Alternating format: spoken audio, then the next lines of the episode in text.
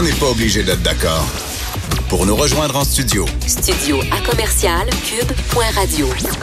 Appelez ou textez. 187 cube radio. 1877 827 2346. Et là, là, il se passe tellement de choses sur la planète cinéma.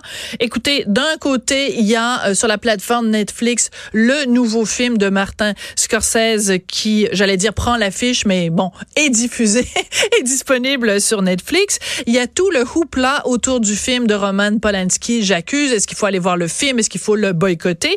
Et en plus, euh, Disney euh, euh plus, donc euh, le, Disney en ligne, qui on apprend qu'ils mettent un avertissement avant certains films en disant ben ouais, mais ce film-là a été fait euh, il y a plusieurs années, alors euh, il y a peut-être des cas d'appropriation culturelle et tout ça. Imaginez les Aristochats. Il y a un avertissement avant les Aristochats. Bref, beaucoup de sujets dont on peut parler dans le domaine du cinéma et on va le faire avec le chroniqueur et critique cinéma Michel Coulomb. Bonjour Michel. Bonjour Sophie, oui, beaucoup de choses quand même. Et quelle semaine fertile en rebondissement. Alors, euh, par quoi on commence, Michel? Quel est le sujet qui t'intéresse le plus? Commençons par Martin Scorsese parce que c'est quand même le gros morceau. Je vais quand même te corriger parce ah. qu'il y a un problème pour ceux qui s'enthousiasment et se disent, tiens, on peut regarder ça sur Netflix. Non, c'est le 27 novembre. Ah, d'accord. Euh, oui, parce que d'ici là, quelques salles en Amérique du Nord, à Montréal, c'est deux, la Cinémathèque et le Cinéma Moderne, sauf erreur, donc de petites salles, vont présenter en exclusivité le film pendant deux semaines, Netflix ayant tenté de négocier avec les exploitants de salles qui, aux États-Unis, et puis ça vaut un peu pour le Canada quand mhm. même, exigeaient 72 jours donc d'exclusivité pendant un peu plus de deux mois, ça nous appartient, vous ne le mettez pas sur votre plateforme. Netflix demandait 45, ils avaient négocié à 60, les exploitants. Et puis finalement, ça a été le grand désaccord, de sorte que Netflix est allé à New York, et c'est le cas actuellement, là, jusqu'à prendre une salle de Broadway et l'utiliser pour présenter le film en primeur. On va l'équiper, on fera une seule projection ah. par jour. Si vous voulez le voir sur le grand écran, eh bien voilà, c'est comme ça que ça va se passer. Sinon, les règles du jeu, c'est nous qui les fixons. C'est ce que dit Netflix au milieu du cinéma, comme Netflix le fait avec le milieu de la télévision en disant oui, Vous faites votre affaire de mettre des épisodes une fois par semaine à la télévision, c'est complètement dépassé. Nous, on y va pour la rafale. Allez hop, tout est en même temps. Euh, donc, ça, effectivement, ça brusque le milieu du cinéma. On l'avait vu avec le Festival de Cannes qui réagit Tout à fait. Euh, effectivement aux exigences de Netflix. On l'a vu avec les Oscars l'an passé. Parce qu'aux Oscars, faut quand même le redire, Roma était le candidat de Netflix. Le film avait coûté 15 millions qu'avait investi Netflix. Mhm. La campagne pour les Oscars, et on parle de, millions américains, bien sûr. La campagne pour les Oscars avait coûté à Netflix 35 millions. Ah, je me souvenais pas de ces chiffres-là, Michel. Ben, c'est deux fois plus et plus encore que le coût même du film. Oui. Voulait gagner. Mais au final, c'est le problème d'une industrie du cinéma qui, qui était face à un film en espagnol et puis en noir et blanc, mais néanmoins qui doit se dire est-ce qu'on fait gagner un film qui joue pas les règles du jeu, voilà. Euh, qui brusque l'exploitation. Là, ils vont beaucoup plus loin parce qu'au-delà de ce que je racontais avec les exploitants, on se retrouve avec un film qui euh, était développé par les studios. C'est Paramount qui avait le projet, qui a dit ça coûte beaucoup trop cher cette patente-là, les films de gangsters, ça fait c'est frais. Ça a coûté 160 millions de dollars américains, donc plus de 200 millions de dollars canadiens. Et ce 200 millions-là, on ne le récupérera pas parce qu'il y a partout aux États-Unis, et je crois que ça compte pour États-Unis-Canada, 200 quelques salles qui présentent le film. Ça, c'est par rapport à une sortie normale pour un film comme celui-là qui aurait été autour de 3 à 4 000 salles. Donc, ils savent qu'ils ne feront pas d'argent en salle. C'est une bande-annonce pour Netflix pour dire allez voir le film euh, sur notre plateforme. Mhm. Euh, Abonnez-vous. Oui, parce qu'il y a Disney maintenant, parce qu'il y a Apple, parce qu'on est en période où les gens se disent bon ben ça va, moi j'ai un budget divertissement euh, audiovisuel, mais il y a ses limites. Euh, l'élastique, ça va jusqu'à un certain point. Est-ce que je n'irai pas grâce aux enfants ou à cause des enfants du côté de Disney, qui a tellement de choses pour moi? Euh, bref, là, il frappe le grand coup en mhm. disant ben, voilà, on prend pas juste Martin Scorsese, réalisateur célébré, mais avec lui quatre acteurs qui ont gagné un Oscar, sinon plus, une monteuse qui en a gagné trois, euh, donc, une équipe, mais toute étoile, ça, c'est à nous parce que nous, on a du goût, parce que nous, on prend des risques, et puis parce que le grand cinéma, il est chez nous. Ça, c'est Netflix qui a ce discours-là, avec un film de 3h30. Là-dessus, il faut quand même dire, parce que ça, ça, ça, demeure pour moi quand même la vraie perspective, les gens qui ont vu Roma en salle, comme moi, j'ai eu cette chance, euh, et ceux qui l'ont vu sur Netflix avaient deux expériences complètement différentes.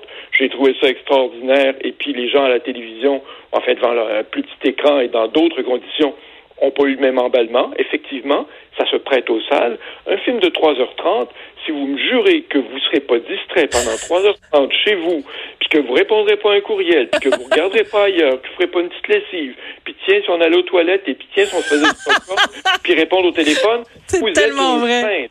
Je n'y crois pas. Donc, effectivement, c'est euh, une expérience différente euh, que, ce sera pour la très grande 99,9% des gens le verront euh, comme ça, mais c'est un pari pour Netflix de dire ça se passe chez nous.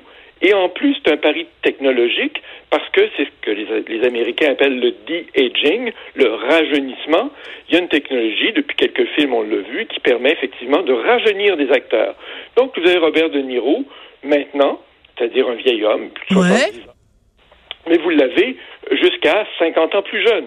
Euh, même chose pour Al Pacino, même chose pour Joe Pesci. Hum. Et ça, c'est ce qui fait que le coût du film a explosé parce que cette technologie qu'on a préférée à l'idée d'avoir des acteurs plus jeunes pour les jouer à d'autres moments de leur vie euh, est extrêmement coûteuse, mais elle est extrêmement coûteuse maintenant, comme certaines images de synthèse.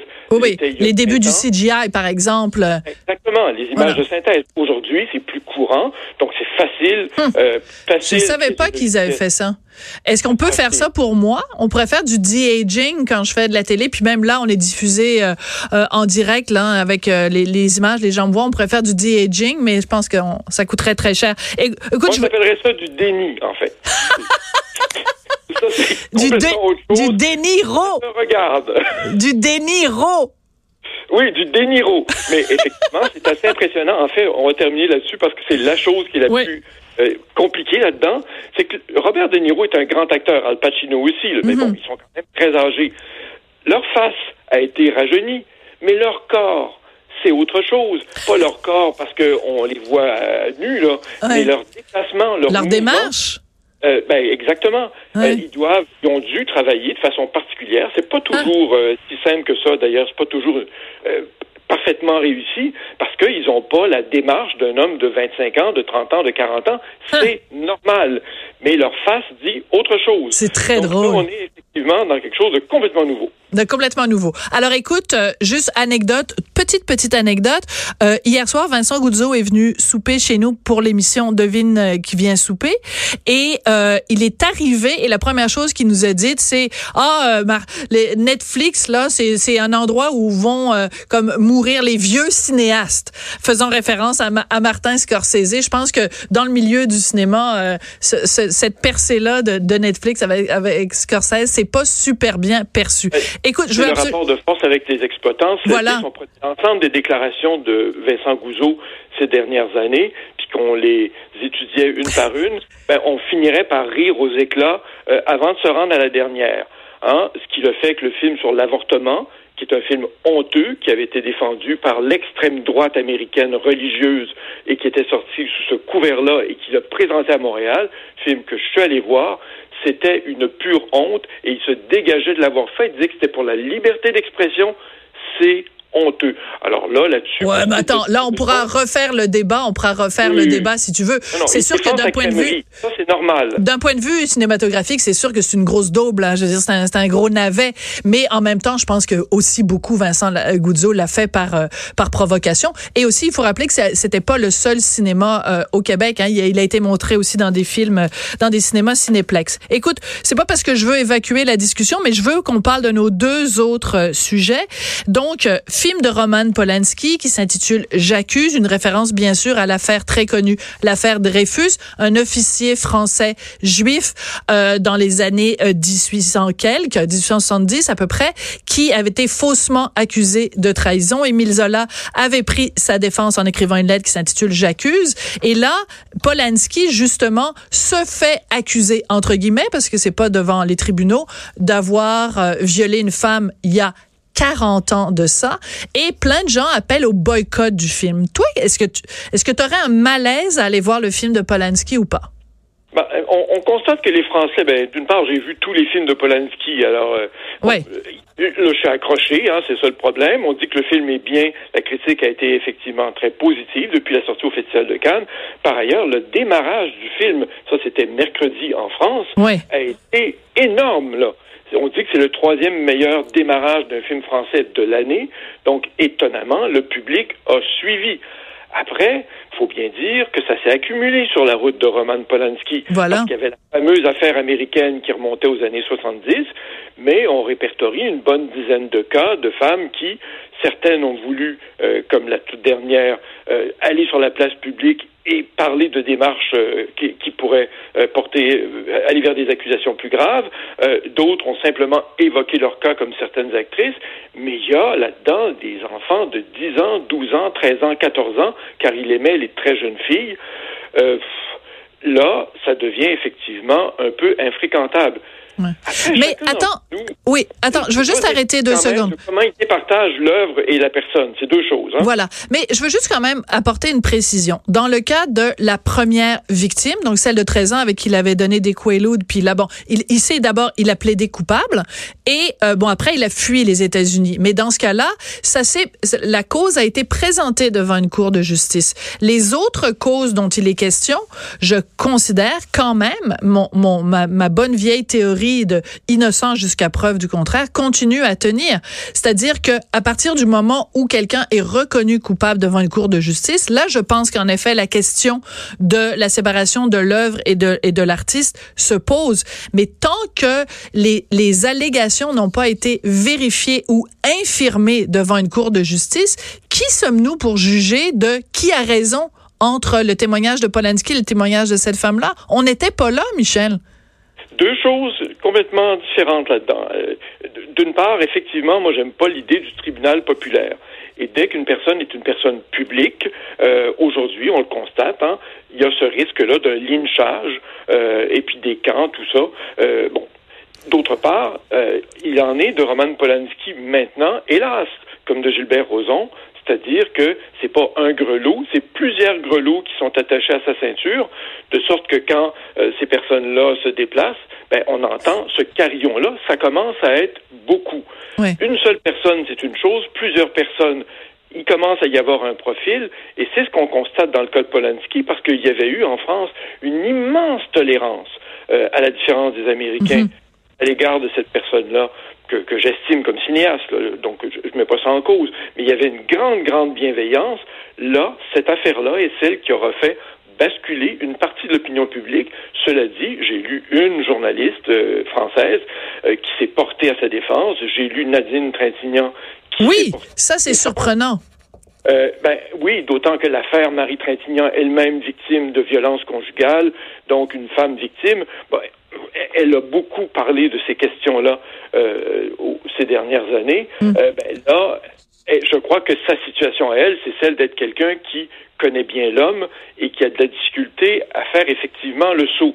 C'est ce qu'on a vu au Québec avec Claude Jutras. Avec Payette, euh, oui. Très bien, plein de personnes oui. euh, qui n'étaient pas de mauvaise foi, euh, mais qui effectivement avaient un rapport vraiment ancien avec Claude Jutras, n'arrivaient pas à refaire, un, faire une sorte de reset finalement et dire bon, le Claude Jutras que j'ai connu était tout ça, mais il était également ça. Oui. Euh, euh, Michel, juste une dernière chose parce que oui, la, notre entrevue tire à sa fin. Dans le cas de Gilbert Rozon, je veux quand même spécifier, encore une fois, au nom de la présomption d'innocence, que quand tu dis l'accumulation de personnes qui ont porté des allégations, euh, les allégations ont, ont été donc, ils ont rencontré la police et la police, le DPCP a déposé aucune accusation. Il y a un cas qui est pas le cas des des courageuses, qui lui va se retrouver devant la justice, mais il faut faire attention parce que moi, la question que je me pose tout le temps, c'est ok, les gens disent ah euh, quand il y en a plus qu'une, ben là on commence à avoir des doutes, mais dans, dans le cas des courageuses, elles étaient, je pense, 18 ou 19. Ben il y a aucune de ces allégations là qui a été retenue par la justice. Donc il faut aussi faire attention.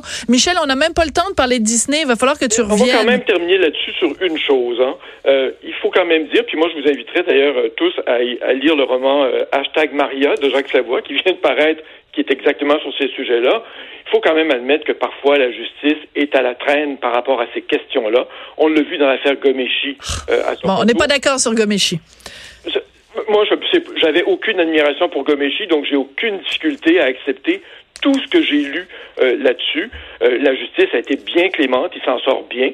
Sinon, sa personne publique. Michel, Michel, Michel. Dans l'affaire Gomeshi, regarde, il va falloir que tu reviennes puis qu'on s'en reparle. Dans l'affaire Gomeshi, les trois plaignantes ont menti à leur avocat, menti aux policiers, menti en cours. Elles ont omis des informations et le juge, quand il a rendu son jugement, a tenu compte de tout ça. Ces femmes-là se sont euh, euh, parjurées, euh, elles ont omis de l'information et après, je dis pas que Gomeshi il a fait ou il a pas fait ces choses-là, mais les trois plaignantes se sont très mal comportées. Euh, de, euh, elles ont menti à la police, menti à leur avocat et menti euh, au juge. Écoute, je, je préférerais que tu reviennes chaque semaine pour qu'on puisse se parler de tous ces sujets-là. Moi, je vais demeurer toujours du côté des victimes euh, parce qu'effectivement, je pense que c'est pas facile et ça demande beaucoup de courage. Présumé victime, Michel. Il y a ce risque-là, effectivement. Oui, présumé victime. Michel, c'est toujours le fun de te parler. Merci beaucoup, Michel Coulombe, chroniqueur et critique cinéma. C'est bien, on n'est pas obligé d'être d'accord ben, pas, tout, pas toujours, mais sur le fond peut-être. Ah, sur le fond peut-être. À plus tard. Allez, au revoir.